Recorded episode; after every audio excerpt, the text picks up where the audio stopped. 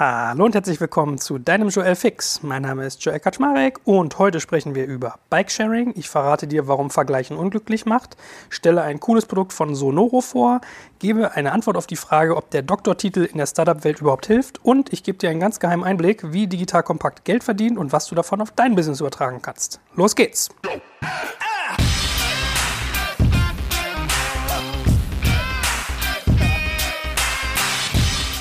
Als erstes Thema heute möchte ich mit euch gerne über das Thema Bikesharing reden. Also speziell, wenn ihr in einer Großstadt wohnt, habt ihr ja vielleicht schon gesehen, dass es immer mehr Fahrräder gibt, die über die ganze Stadt verteilt sind, die man mieten kann. Man kommt da ehrlich gesagt gar nicht dran vorbei. Ja, also es gibt irgendwie Lidl Bike, es gibt Next Bike, es gibt Mobike, es gibt O-Bike, es gibt alle möglichen Sorten von Fahrrädern und man liest immer wieder, wer gerade ein riesiges Funding eingezogen hat, um das zu tun.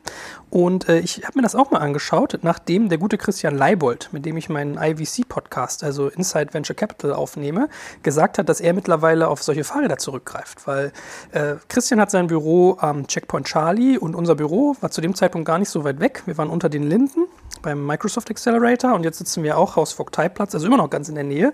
Und er sagte mir halt, das ist total der geile Weg, um irgendwie von A nach B zu kommen, ohne irgendwie viel Stress zu haben, Stau fürchten zu müssen, teuer Taxigeld zu bezahlen, all solche Dinge und man tut noch was für seine Gesundheit. So, und da war irgendwie mein Interesse geweckt, dass ich das so über zwei, drei Monate immer wieder vorgenommen habe, ähm, das, das sozusagen mal zu buchen, mir mal anzuschauen. Und die Problematik ist ja auch, oder was das Ganze ja so spannend macht, ist ja auch, dass man diese Fahrräder überall sieht. Also die größte Werbung ist ja eigentlich das Fahrrad selbst, was überall steht. So, und ich bin dann danach gegangen und mir überlegt, na gut, was ist denn so das Fahrrad gefühlt mit der größten Abdeckung? Ja, weil wenn ich das irgendwie tue, ähm, wenn ich also mir jederzeit irgendwo ein Fahrrad mieten können möchte und das wieder abstellen, schaue ich natürlich, welche haben eine große Verbreitung. Das waren für mich Little Bike und Next Bike, in dem Fall in Berlin.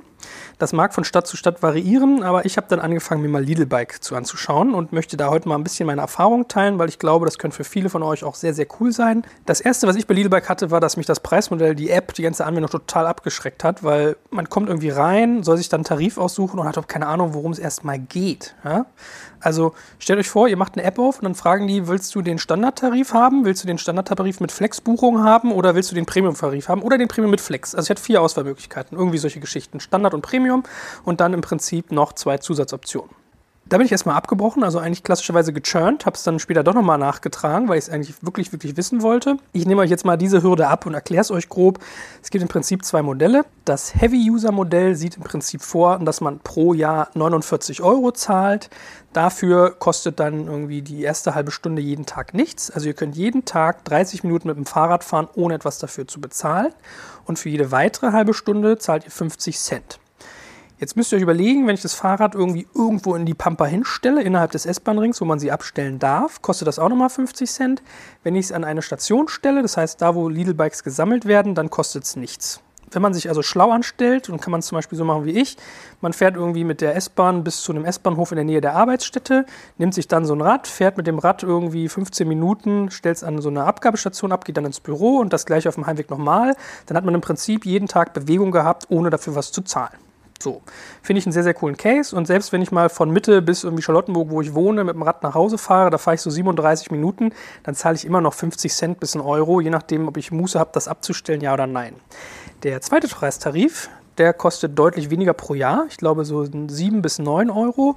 Dafür kostet die angefangene halbe Stunde, oder es ist glaube ich sogar eine Stunde, das, ist nicht nur, das sind nicht nur 30 Minuten, sondern eine Stunde, die man teilweise anfangen kann, äh, 1,50 Euro und der Rest ist eigentlich gleich. Das heißt, man muss nicht nur, mal die, die Anzahl an Fahrten ausrechnen, die man pro Monat hat und dann kann man eigentlich sehr schnell überschlagen, ob ein eher die 49 Euro pro Jahr sich lohnen oder die, ich glaube, 9 müssten es sein. Ja? So, und wenn man es über die Firma abrechnet, dann kann man das ja teilweise auch noch verargumentieren als irgendwie äh, Fahrtkostenzuschuss oder man braucht das. Das ist einfach sehr, sehr charmant. Wie läuft das Ganze ab? Ähm, wie jeder sich das gerade vorstellt, man hat im Prinzip diese Fahrräder, sieht die auf so einer Karte innerhalb der Lidl Bike App, kann sich dann eins aussuchen, ähm, geht auf das Fahrrad zu, tippt die Nummer des Fahrrads in die App ein und kriegt dann so einen Freischaltcode, einen PIN-Code, wofür man hinten im Prinzip das Schloss ist am Hinterrad und am Vorderrad, also am, am Lenker, ist im Prinzip die PIN-Eingabe. Man gibt dann im PIN, den PIN am, am, Lenkrad ein und drückt auf so ein Knöpfchen, dann entriegelt sich das Fahrrad. Und wenn man es abstellen will, macht man das Ganze genau rückwärts. Man drückt einmal auf den Knopf hinten an dem Schloss, das schiebt es zu. Dann fragt ein das Display, willst du eine Fahrpause einrichten? Dann sagt man nein, sprich ich will es zurückgeben und dann ist der Drops gelutscht. Das Rad ist zurückgegeben. Jetzt kommt ein kleiner Werbespot. Aufgepasst! Wusstest du, dass HR-Teams heutzutage mit mehr Aufgaben denn je konfrontiert sind? In der aktuellen Studie HR Trends, die Zukunft der Personalarbeit 2024 von Sage, wurden HR-Teams aus sieben verschiedenen Ländern und über 20 Branchen befragt, um top aktuelle Insights in der Entwicklung des Personalwesens zu geben. Sage entwickelt HR-Tools und Software für dein Unternehmen, um Lohnabrechnungen, Personalmanagement, Buchhaltung und mehr zu vereinfachen. So, und die Studie von Sage zeigt unter anderem, dass ganze 91% der HR-Teams angeben, dass ihre Arbeit Arbeitsbelastung im letzten Jahr zugenommen hat, aber gleichzeitig glauben 79 Prozent der Befragten, dass Automatisierung ihre Prozesse zukünftig verbessern und Zeit sparen kann. Ebenfalls spielt auch KI eine große Rolle. Derzeit nutzen etwa ein Drittel bereits Chatbots wie ChatGPT in ihren Prozessen und circa drei Viertel der PersonalleiterInnen sind sich bereits sicher, dass KI die Arbeitsweise im HR revolutionieren wird. Du merkst, die Studie ist vollgepackt mit Statistiken, überraschenden Erkenntnissen und Tipps für HR-Führungskräfte, die vorankommen wollen und zeigt eine Momentaufnahme der sich stetig wandelnden Rolle von HR heute. Am besten schaust du dir die Studie HR-Trends, die Zukunft der Personalarbeit 2024 selbst an. Unter digitalkompakt.de slash Sage, S-A-G-E, kannst du sie dir komplett kostenlos herunterladen. Und wie immer findest du alle Infos auch auf unserer Sponsorenseite unter digitalkompakt.de slash Sponsoren. Werbung Ende. Wenn man das erzählt, so meiner Erfahrung nach, ist an dieser Stelle dann meistens die Frage so, ja, okay, wie gut funktioniert das? Wie ist die Qualität der Räder? Man liest ja durchaus oft, dass die, die Zuverlässigkeit dieser Fahrräder mit ein bisschen irgendwie zu wünschen übrig lässt. Also ich finde, die Qualität der Räder grundsätzlich ist sehr gut. Also die sind alle sehr stabil. Das ist jetzt irgendwie kein Alu-Leichtrahmen-Fahrrad für 400.000 Euro, sondern es ist halt schon ein ziemlicher Bucker, den man da rumschiebt aber es fährt total gut. Die Bremsen sind okay, es hat eine Klingel, es hat besseres Licht als meine Fahrräder früher hatten. Also qualitativ finde ich die echt in Ordnung. Man hat ab und zu den Effekt, dass die Displays nicht funktionieren. Ja, das heißt, man geht dann irgendwie aufs, drückt auf so ein Display rum. Bei, bei der allerersten Ausbuchung also Buchung war das so. Ich tippte wie ein Blöder rum, habe nicht gecheckt, wie das funktioniert, um dann festzustellen, okay, das Display ist kaputt. Und das ist halt das Problem, wenn das Display nicht geht, kann man das ganze Fahrrad nicht ausleihen und auch nicht zurückgeben, was durchaus eine Problematik sein kann. Ja, warum gehen diese Displays kaputt? Ich habe den Eindruck, dass die bei Kälte teilweise nicht so gut funktionieren funktionieren, dass die Batterie dann irgendwie Ärger macht. Ich habe mit Dealbike mal telefoniert, die meinten, es ist auch viel Vandalismus äh, oder die Batterie ist einfach per se alle. Wenn das Fahrrad irgendwie leer gefahren ist, lange Stand zum Beispiel, dann äh, kann es sein, dass das nicht funktioniert. So, und das ist schon ein nerviger Faktor, wenn einem das passiert, dass man sich auf der App ein, Handy, ein Fahrrad aussucht, kriegt den PIN-Code, tippt dann aufs Display, merkt, scheiße, das Display geht nicht, weil dann gilt das Fahrrad laut App schon als ausgeliehen. Man kann es aber nicht wieder zurückgeben. So, ich habe dann immer mit dem Kundensupport telefoniert, dann kriegt man jedes Mal gesagt, naja, wenn man so ein Fahrrad fünf Minuten lang nicht bewegt, dann äh, wird es automatisch zurückgegeben, aber rufen Sie ruhig immer noch mal an, das ist schon besser so. Ja, das ist so ein Faktor, den finde ich irgendwie schon ein bisschen anstrengend, zumal ich es dann auch einmal hatte, habe ich ein Fahrrad gefahren, habe es abgestellt und dann hat er irgendwie den, das, den Auslog-Prozess nicht in Gang gekriegt. Es stand bei mir immer noch als äh, ausgeliehen, aber das Display ist beim Abstellen quasi verreckt.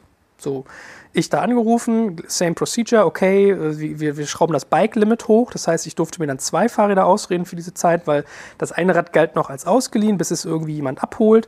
Und dieses, bis es jemand abholt, hat sage und schreibe, ich glaube, 19 Tage gedauert. Und ich habe den Typen sogar getroffen, der das Rad dann abgeholt hat. Und guckt dann halt aber so auf meine Rechnung, die ich im Monat gekriegt habe, und hat auf einmal irgendwie 145 Euro Kosten für ein Fahrrad, was sich 19 Tage lang gar nicht von der Stelle bewegt hat das kriegt man sehr schnell geklärt, ja, dass man da anruft und sagt, schauen Sie mal, ich glaube, ich fahre jetzt ein Fahrrad nicht irgendwie 24-7 für 19 Tage und bewege gar nicht von der Stelle. Hat man sich entschuldigt, es wurde rückgebucht, storniert und dann war gut. Aber das sind so Faktoren, die dann schon mal passieren können, was man wissen sollte bei diesen Fahrrädern, was so ein bisschen ärgerlich ist. Und was ich auch anstrengend finde, ist, wenn man auf diese Displays tippt, dauert es so ungefähr fünf bis zehn Sekunden, bis die PIN-Eingabe erfolgt. Und manchmal, wenn man im Winter dann irgendwie sein Handy noch nicht gezückt hat, hat sich vielleicht den PIN-Code noch nicht gegeben, ist das Display schon wieder aus, bevor man den PIN auch nur eingeben konnte. Oder wenn man ihn falsch eingibt, wenn man sich vertippt, so präzise sind diese Displays dann nicht, geht das Fahrrad auch wieder aus, muss wieder die zehn Sekunden warten.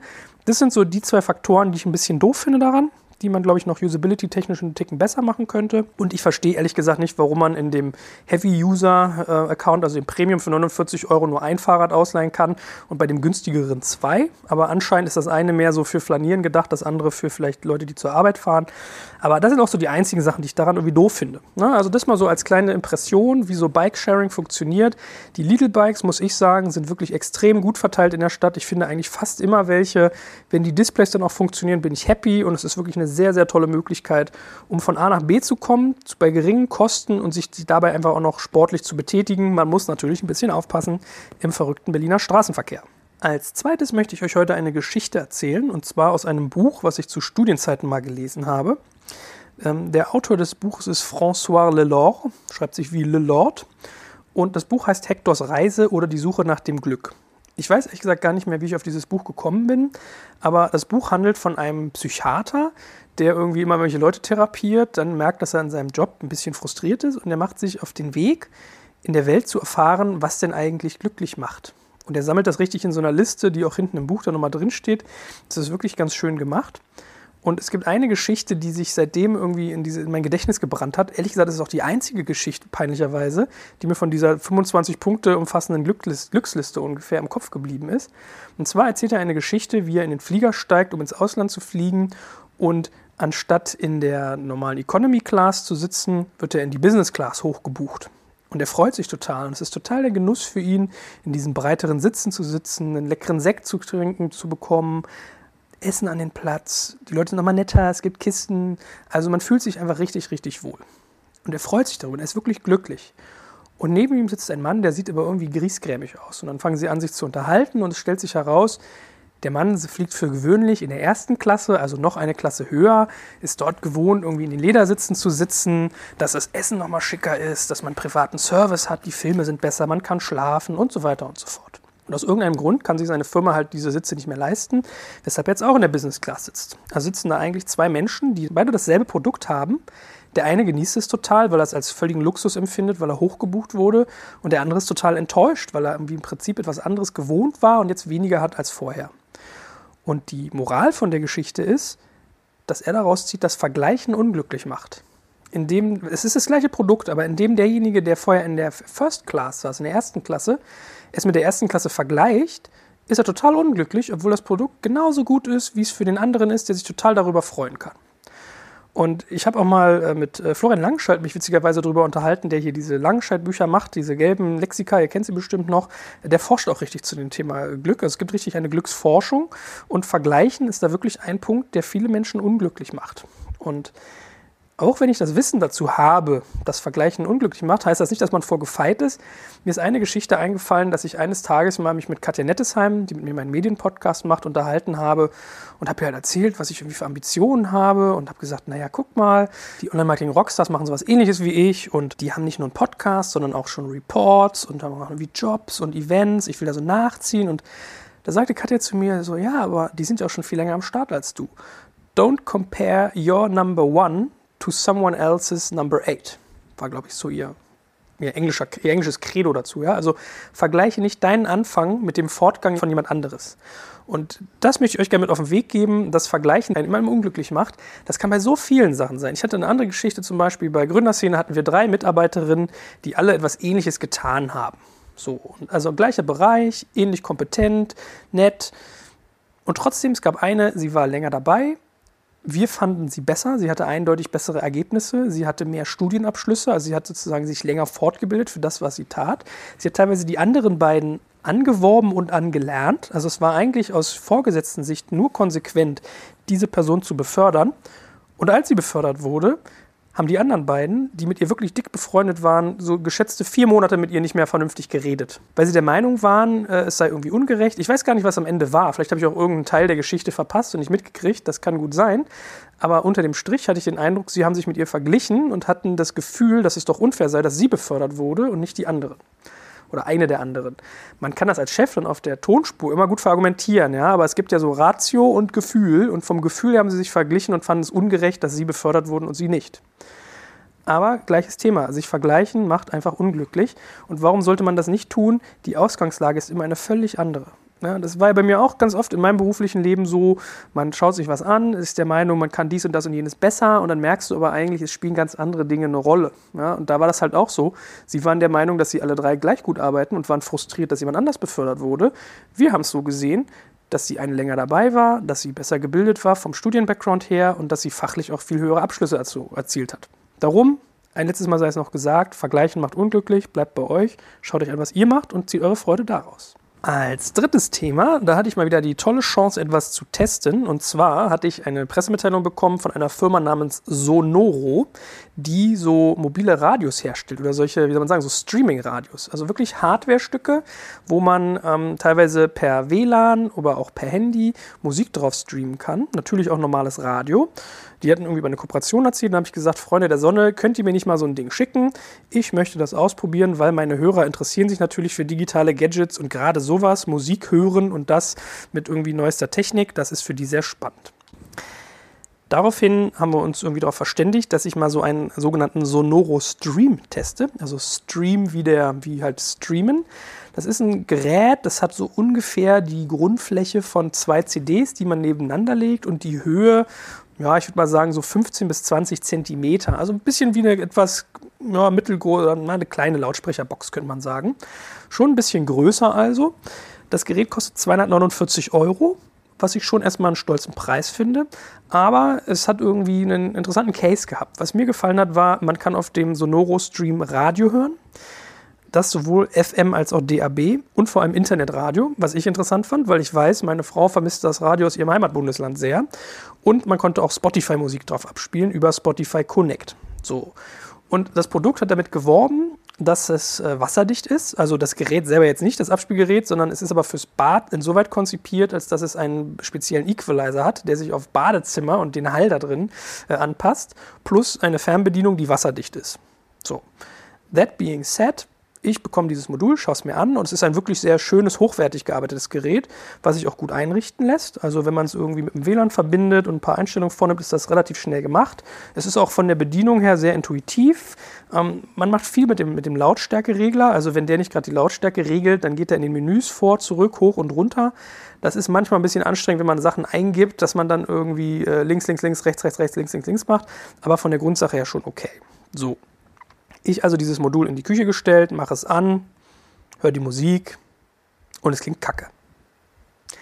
An dieser Stelle könnte jetzt der Produkttest irgendwie vorbei sein, aber man kann sich ja vielleicht denken, ich habe es trotzdem noch länger behalten. Meine Frau hat es sich auch angehört, fand es auch kacke.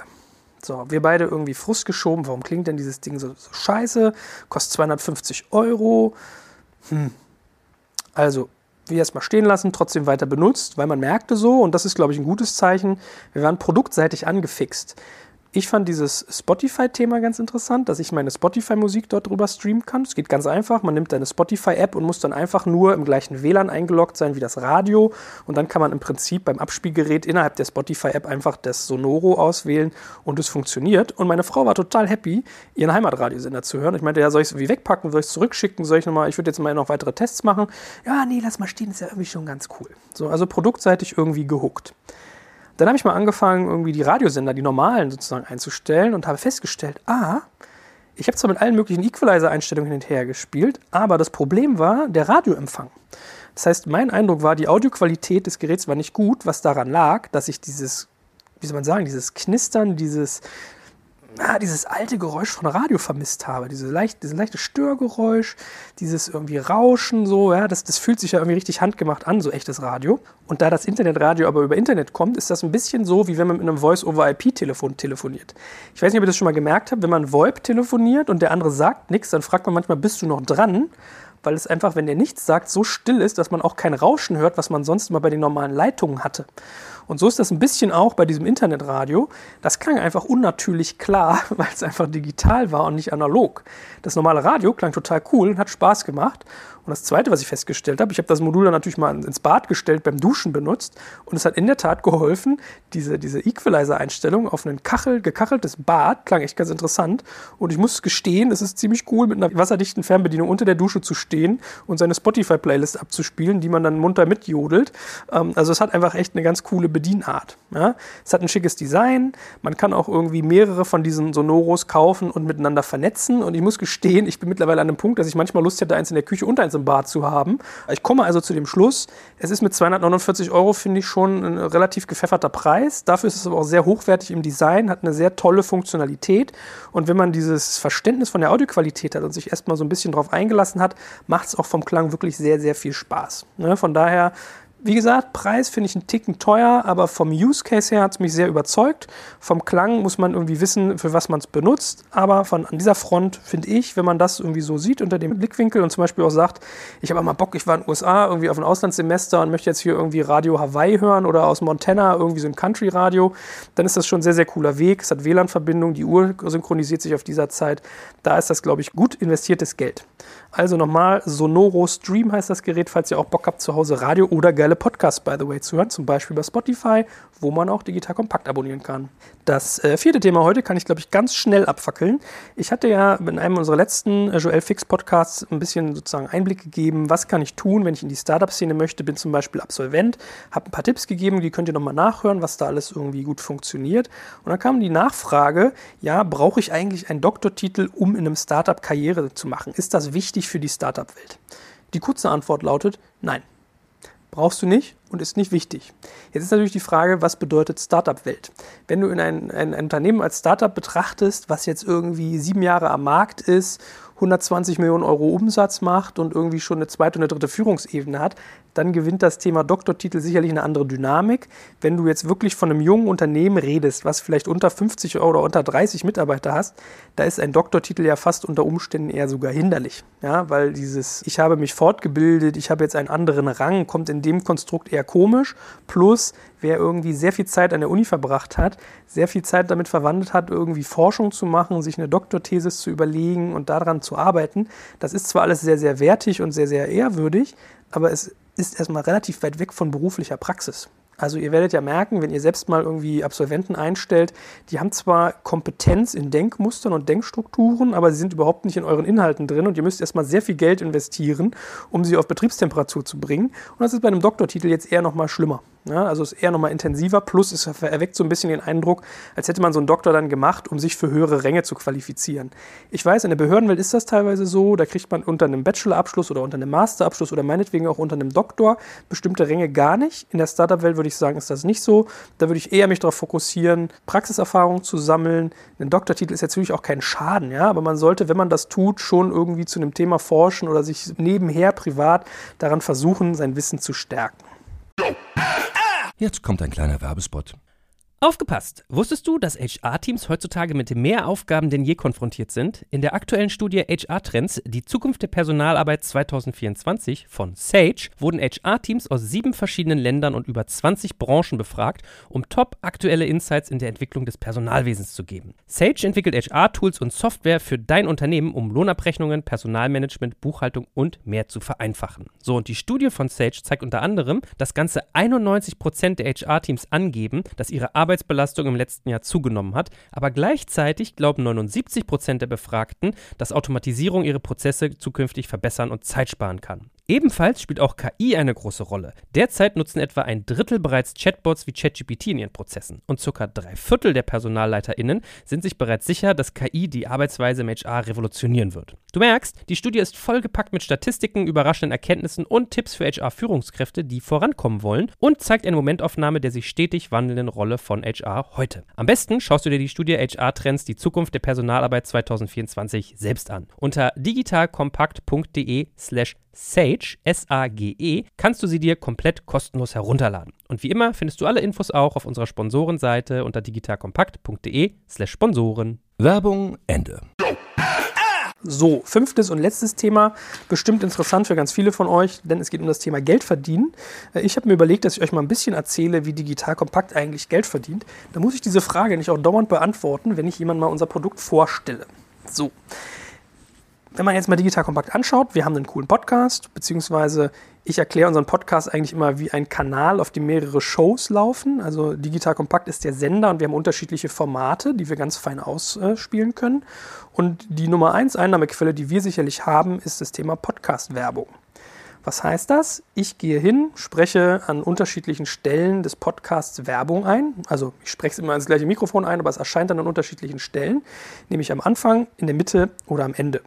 Den Anfang nennen wir Pre-Roll, die Mitte nennen wir Mid-Roll und das Ende nennen wir Post-Roll. So ein bisschen wie bei Sushi-Rollen, nur dass die hier nicht äh, essbar sind, sondern dafür im besten Fall vielleicht eher messbar. Ne? Oder unvergessbar, weil das ist auch so ein Punkt. Das Dankbare per se an, an Podcast-Werbung ist ja schon mal für den Werbetreibenden. Also wenn ihr jetzt ein Dienst seid, sagen wir mal, ihr seid irgendwie ein cooler Service für Online-Buchhaltung, ihr müsst halt nichts tun für die Werbemittelerstellung. Das übernehmen alles wir. Das heißt, diejenigen schicken uns irgendwie ein Briefing zu, Wir sprechen dann, also wir heißt in dem Fall ich, ich spreche dann irgendwie eine Werbung ein. Hallo, probiert mal das Online-Buchungstool XYZ. Redet mit den Leuten, welche Stelle sie haben wollen, Anfang, Mitte oder Ende. Und dann wird es reingeschaltet. Und da muss man sich nur noch darüber unterhalten, wollt ihr einen gewissen Zeitraum haben, wollt ihr ein gewisses Podcast-Format haben. Ja? Also der ein oder andere will zum Beispiel im Fintech-Umfeld äh, werben. Dann sind wir eher bei Fincast. Oder wenn wir manchmal Bezahldienstleister haben, interessieren die sich für E-Commerce. Oder wenn man eher First-Time-Founder will, geht man auf zum Beispiel unseren Business-Building-Podcast oder Legal. Das ist so die Filterung, die eine. Die andere andere mögliche wäre, welcher Zeitpunkt, also sagen wir mal März, Juni, April, Ka Kalenderwoche XYZ oder an welcher Stelle wollt ihr erscheinen. Und dann natürlich die Frage, wie oft. So, und wir sagen eigentlich immer, so vier bis fünf Spots sollte Minimum sein und Podcast-Werbung muss man vor dem Hintergrund sehen, das ist hochgradig Branding. Also es ist extrem markenstiftend, wenn ich mit Leuten rede, denen teilweise unsere Podcast-Werbung erkläre und dann Werbepartnerbeispiele äh, hervorhole ja, und sage, ja, wir hatten da mal eine Agentur, die, werde ich teilweise unterbrochen und die Leute sagen den Namen, ach, das war Agentur so und so, so und so, ne? Da sage ich, ja krass, woher weißt du das? Ja, hatte ich gehört, erinnere ich mich. Also die Erinnerbarkeit von Podcast-Werbung ist extrem hoch, das Engagement damit ist sehr hoch. Wir haben auch mal Umfragen gemacht. Nervt euch das? Der, der große, große Teil unserer Zuhörerschaft sagt, nein, stört uns nicht. Und die meisten hören sich das sogar an. Also mehr als die Hälfte hören sich die Werbung an. Ich glaube, es waren so um die 50 bis 60 Prozent. Und ein Großteil derer, die sie sich nicht anhören oder die sie potenziell wegspulen, sagen auch, sie hören die sich erstmal dahingehend an und entscheiden dann, ob sie sie wegspulen, ob die Werbung sozusagen gut genug ist. So. Finden sie nicht nervig, spulen sie nicht weg und haben sogar, das war auch sehr beeindruckend für mich, mehr als die Hälfte der Leute hat sogar schon mal die Dienste, die wir da vorstellen, aufgerufen. Und jetzt zeigt mir mal irgendwie den Bannerdienst, wo man einen Banner schaltet, oder die, die Webseite, wo man einen Banner schaltet und äh, mehr als die Hälfte der Leute sagt, sie haben schon mal auf diesen Banner geklickt. Das ist ja irrwitzig. So, das ist so unser Nummer 1 Geldverdienkanal. Jetzt wollt ihr wissen, wie viel Kohle kostet der Spaß und wie vertreibt man das eigentlich so? Bei uns ist so, wir machen die, also wir haben unterschiedliche Preise pro Position. Die Pre-Roll kostet einen Ticken weniger als die Mid-Roll und die Post-Roll ist am günstigsten. Warum? Die Pre-Roll ist natürlich stark identitätsstiftend, man hört sie als erstes. Die Mid-Roll wird aber am wenigsten nach meinem Gefühl weggespult. Ja, wenn man so sein Handy angeschaltet hat, hat es in die Tasche gesteckt, holt man das jetzt eigentlich nicht nochmal raus, um da 60 bis 70 Sekunden Werbung wegzuklickern. Dann hört man die sich im Zweifelsfall eher an. Und nach hinten raus, die Post-Roll kann man sicherlich ganz fein arbeiten, wenn man zum Beispiel sagt, man stellt in der Mid-Roll meinetwegen eine Studie vor, wo man am Ende nochmal daran erinnert oder wir machen gerne nochmal so Arbeitgeberwerbung nach hinten raus. Was das kostet, variiert ein Stückchen danach, wer unser Partner ist. Also Startups zahlen jetzt weniger als Mittelständler und Mittelständler zahlen weniger als Corporates. Wenn ich jetzt mal den Startup-Preis nehme, dann wären wir bei der Pre-Roll bei 1200 Euro pro Podcast, bei der Mitte bei 1500 und bei der Post-Roll bei 1000. Und dann machen wir natürlich Bundles. Ja? Also entweder sagen wir Sorten rein, hey, du willst jetzt irgendwie einen Fünferpack Pre-Roll, dann kriegst du irgendwie fünf Stück mit einem gewissen Discount. Oder wir machen so Mischpakete, das ist dann so S, M, L, XL. Da sagen wir halt, du kriegst irgendwie, weiß ich nicht, drei Pre-Roll, drei, drei Mid-Roll und zwei Post-Roll und kannst halt sicher gehen, dass du in unterschiedlichen Themen, zu unterschiedlichen Zeitpunkten und an unterschiedlichen Stellen des Podcasts gelistet bist. Das funktioniert auch extrem gut. Also wir merken dieses Jahr, es geht wirklich rapide bergauf, was die Nachfrage angeht. Und das aber auch, glaube ich, ganz zu Recht. Das ist jetzt keine Leadmaschine. Ja? Also man muss jetzt nicht denken, man schaltet eine Podcast-Werbung und hat am nächsten Tag irgendwie 200 E-Mails im Postfach.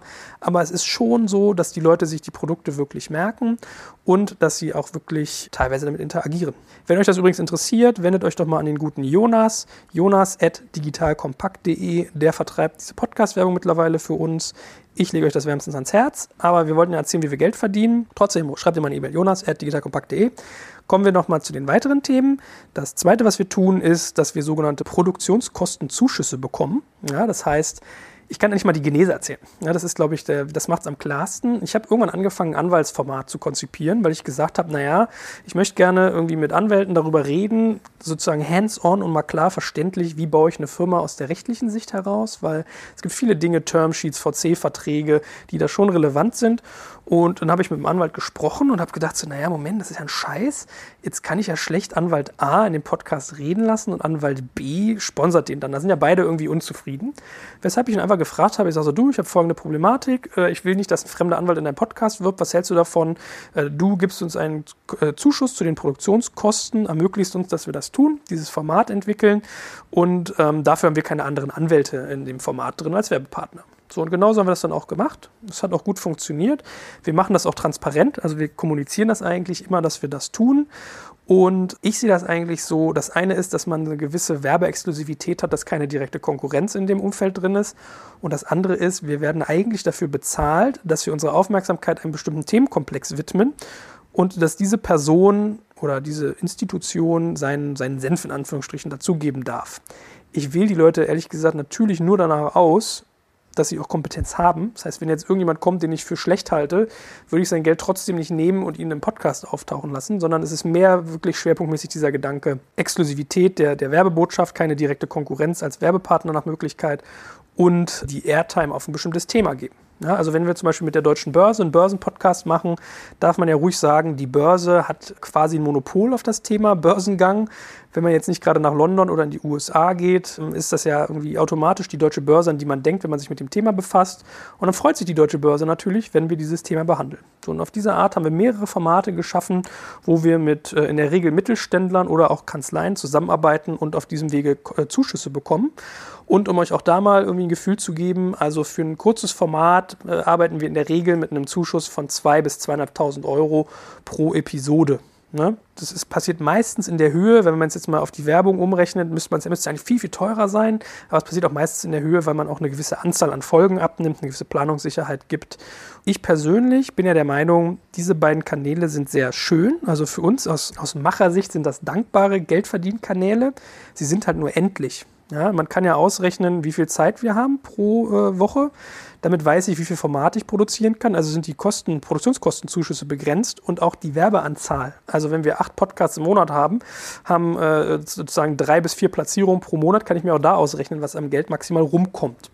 Plus, ich bin bei Advertising immer äh, paranoid, weil ich mir halt denke, sobald die nächste Wirtschaftskrise kommt und die kommt immer, sind die Werbeausgaben das erste, was gestrichen wird. Weswegen wir uns natürlich auch andere Themen angucken, die wir zur Monetarisierung nutzen. Da wäre vordringlich jetzt mal das Thema äh, Patreon. Ja, das heißt, wir haben, schreibt sich Patreon. Das heißt, wir haben bei patreon.com, das ist eine Plattform, auf der Medienmacher im Prinzip ihre Community aktivieren können, äh, unterstützt mich mit einer regelmäßigen Spende und dafür kriegt ihr bestimmte Belohnungen. Diese Plattform nutzen wir auch und wir haben angefangen, indem wir im Prinzip unterschiedliche Bezahllevel vorgesehen haben, wo ich dann irgendwie relativ schnell verstanden habe, dass unser attraktivstes Level, was bei 10 Dollar war, insofern problematisch war, als dass das Package einfach ein Ticken zu teuer war, weil es diesen Vergleich zu so Spotify, Netflix, Amazon Prime nicht bestanden hat also es ist ein unfairer Vergleich, aber wenn man mit solchen Hollywood-Top-Größen teilweise verglichen wird, ist es halt immer ein sehr, sehr schwer zu gewinnender Pitch. Plus, wir haben gemerkt, unser 5-Dollar-Level war zwar irgendwie ganz okay, so mit Teilnahme an allen Gewinnspielen und solche Sachen waren da drin, aber wir haben eigentlich nie die Inhalte so richtig beigesteuert, weswegen wir es zusammengeführt haben. Das heißt, wenn man jetzt hingeht und unterstützt Digital Kompakt mit 5 Dollar pro Monat auf patreon.com, also ihr findet das zum Beispiel unter patreon.com slash dkompakt, dann äh, kriegt man irgendwie ganz tolle Inhalte. Dann sind irgendwie erstens, nimmt man an allen Gewinnspielen teil, was gar nicht mal so unrelevant ist. Ich habe es jetzt wieder gehabt, wir haben irgendwie zwei Nellos verlost und einer davon ging an einen Patreon-Unterstützer. Man bekommt seine Podcasts 24 Stunden früher. Man bekommt Eindrücke von hinter den Kulissen, also auch mal Fotos, irgendwelche Beiträge, wo wir mal irgendwie Insights teilen. Wir teilen unser Recherchematerial zum Teil. Das heißt, ich gebe immer Mindmaps raus oder zeige irgendwie, was für Infografiken wir so dazu bekommen haben. Ähm, man bekommt die Podcasts werbefrei. Das heißt, wir schalten alle Werbung ans Ende. Ja, also sozusagen wird unterwegs gar nicht davon gestört, in Anführungsstrichen. Und die Podcasts sind auch länger, um bis zu 20 Prozent. Das heißt, man kriegt mehr Länge, weniger Werbung, hat die Gewinnspielteilnahme, kriegt das Material, was noch dazu gehört. Das ist so unser attraktivstes Level mittlerweile und es funktioniert auch ganz gut. Also wir haben jetzt so knapp über 500 Dollar, die wir pro Monat auf diesem Wege einnehmen. Das zahlt jetzt keine Vollzeitstelle, aber es gibt schon mal eine gute Planungssicherheit für viele Tools, die wir zum Beispiel einsetzen und benutzen und es steigt halt sukzessive weiter. Wir haben ja auch noch weitere Level. Man kann irgendwie für 30 Dollar im Prinzip als Firma noch einen Backlink bei uns bekommen und irgendwie eine spezielle Nennung dazu. Äh, wir haben so Philanthropen-Level, die eher ein bisschen teurer sind. Das heißt, dass man so bei 100 bis 250 Dollar pro Monat, da kriegt man teilweise dann auch einen Werbespot, wenn man irgendwie länger dabei ist, der dann mit 750 Euro, der am Ende kostet, deutlich billiger ist, als wenn ich nach Liste kaufe, all solche Dinge. Ähm, wir werden wahrscheinlich auch darüber nachdenken, dass wir vielleicht ein 10 oder ein 15 Euro Level nochmal einfügen, dass dann nochmal mehr kann. Aber für den Moment ist das schon mal ein sehr, sehr schöner, dankbarer Weg, um mit Sachen, die man eh schon tut, zusätzlich Geld zu verdienen. So, ich habe gemerkt, es ist kein Selbstläufer, man muss die Leute schon aktiv überzeugen, muss es immer wieder pushen, immer wieder bewusst machen, muss es über Banner auf der Seite kommunizieren, in seinem What's Broadcast-Kanal. Also wir machen ja, arbeiten ja viel über Messenger, auf Facebook, auf, über Artikel und so weiter. Das machen wir noch viel zu wenig, da werden wir noch mehr machen. Aber es ist schon mal ein sehr charmanter Weg, um Planbarkeit herzustellen, weil Podcast-Werbung und Produktionskostenzuschüsse haben ja auch mal das Problem, wenn man nichts tut, kommt auch kein Geld rein. Das ist bei Patreon halt anders. Wenn man da jetzt mal eine Woche irgendwie krank liegt oder sowas oder ein Inhalt mal nicht kommt, fließt das Geld halt trotzdem trotzdem. Was kommen noch für irgendwie Streams hinzu? Wir arbeiten jetzt auch mit Product Placements. Das heißt, sowas, was ich hier gerade mache, den FX, wenn man da ein tolles Produkt hat, kann man auch zu uns kommen und kann sagen, hey, äh, ich würde gerne ein bisschen Geld in die Hand nehmen, dass ihr das mal besprecht und einer tollen Zielgruppe irgendwie ähm, plausibel macht und vorstellt. Das geht auch. Also könnt ihr euch auch mal an jonas.digitalkompakt.de wenden. Dann hat man natürlich noch das Thema Banner, was wir auf der Seite ehrlich gesagt fast gar nicht machen, was zum einen damit zu tun hat, dass wir unsere Reichweite ja sehr dezentral in all unseren Podcasts haben. Also die Podcasts werden ja abonniert über Podcasts Podcatcher, über Podcast-Apps und dann macht es nicht so viel Sinn, auf einer Seite Banner zu schalten, wo wir die Leute gar nicht zurückholen. Das heißt, wir werden zukünftig sicherlich sehr stark daran arbeiten, dass wir auch wieder mehr Leute auf unsere Seite kriegen. Es gibt da Kritiker von, von diesem Verfahren. Also Alex Graf sagt ja zum Beispiel, Webseiten sind tot. Ich glaube das gar nicht so stark. Sie müssen nur einen starken Mehrwert haben, bin ich der Meinung. Dann geht man da schon hin. Ja, so, und dann könnte man über Banner nachdenken. Ich persönlich bin einfach nicht so der Banner-Fan, obwohl wir mit der Gründerszene zum Beispiel gutes Geld damit verdient haben.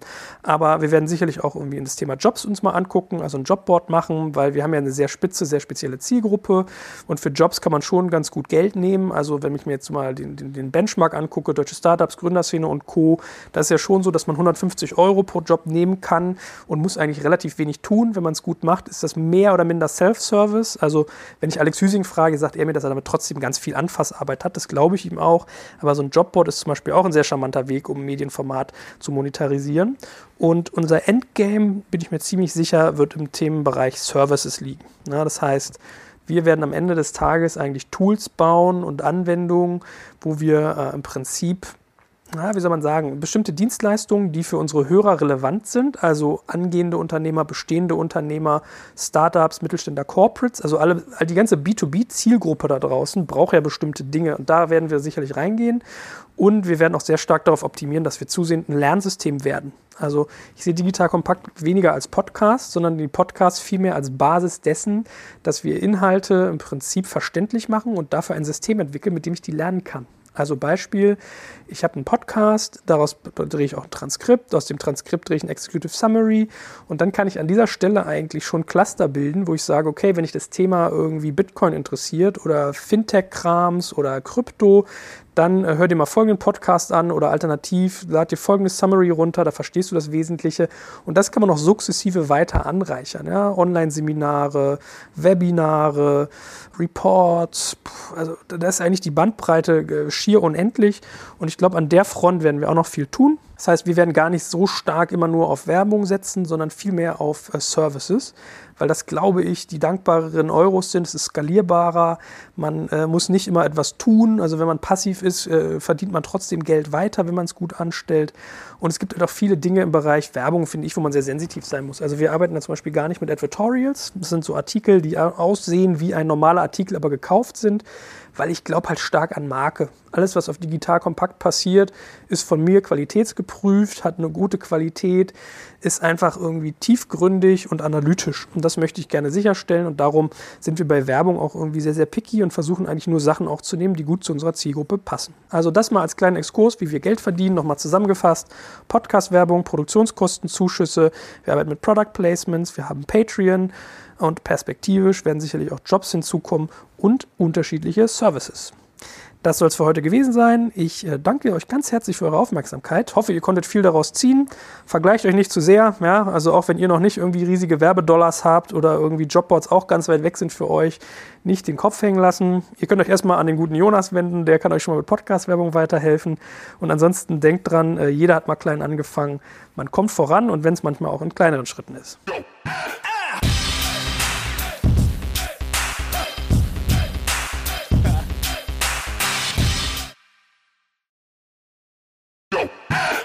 Jetzt kommt ein kleiner Werbespot. Aufgepasst! Wusstest du, dass HR-Teams heutzutage mit mehr Aufgaben denn je konfrontiert sind? In der aktuellen Studie HR Trends, die Zukunft der Personalarbeit 2024 von Sage, wurden HR-Teams aus sieben verschiedenen Ländern und über 20 Branchen befragt, um top aktuelle Insights in der Entwicklung des Personalwesens zu geben. Sage entwickelt HR-Tools und Software für dein Unternehmen, um Lohnabrechnungen, Personalmanagement, Buchhaltung und mehr zu vereinfachen. So, und die Studie von Sage zeigt unter anderem, dass ganze 91% der HR-Teams angeben, dass ihre Arbeit Arbeitsbelastung im letzten Jahr zugenommen hat, aber gleichzeitig glauben 79 Prozent der Befragten, dass Automatisierung ihre Prozesse zukünftig verbessern und Zeit sparen kann. Ebenfalls spielt auch KI eine große Rolle. Derzeit nutzen etwa ein Drittel bereits Chatbots wie ChatGPT in ihren Prozessen und circa drei Viertel der PersonalleiterInnen sind sich bereits sicher, dass KI die Arbeitsweise im HR revolutionieren wird. Du merkst, die Studie ist vollgepackt mit Statistiken, überraschenden Erkenntnissen und Tipps für HR-Führungskräfte, die vorankommen wollen und zeigt eine Momentaufnahme der sich stetig wandelnden Rolle von HR heute. Am besten schaust du dir die Studie HR-Trends, die Zukunft der Personalarbeit 2024 selbst an. Unter digitalkompakt.de slash Sage, S-A-G-E, kannst du sie dir komplett kostenlos herunterladen. Und wie immer findest du alle Infos auch auf unserer Sponsorenseite unter digitalkompakt.de slash Sponsoren. Werbung Ende.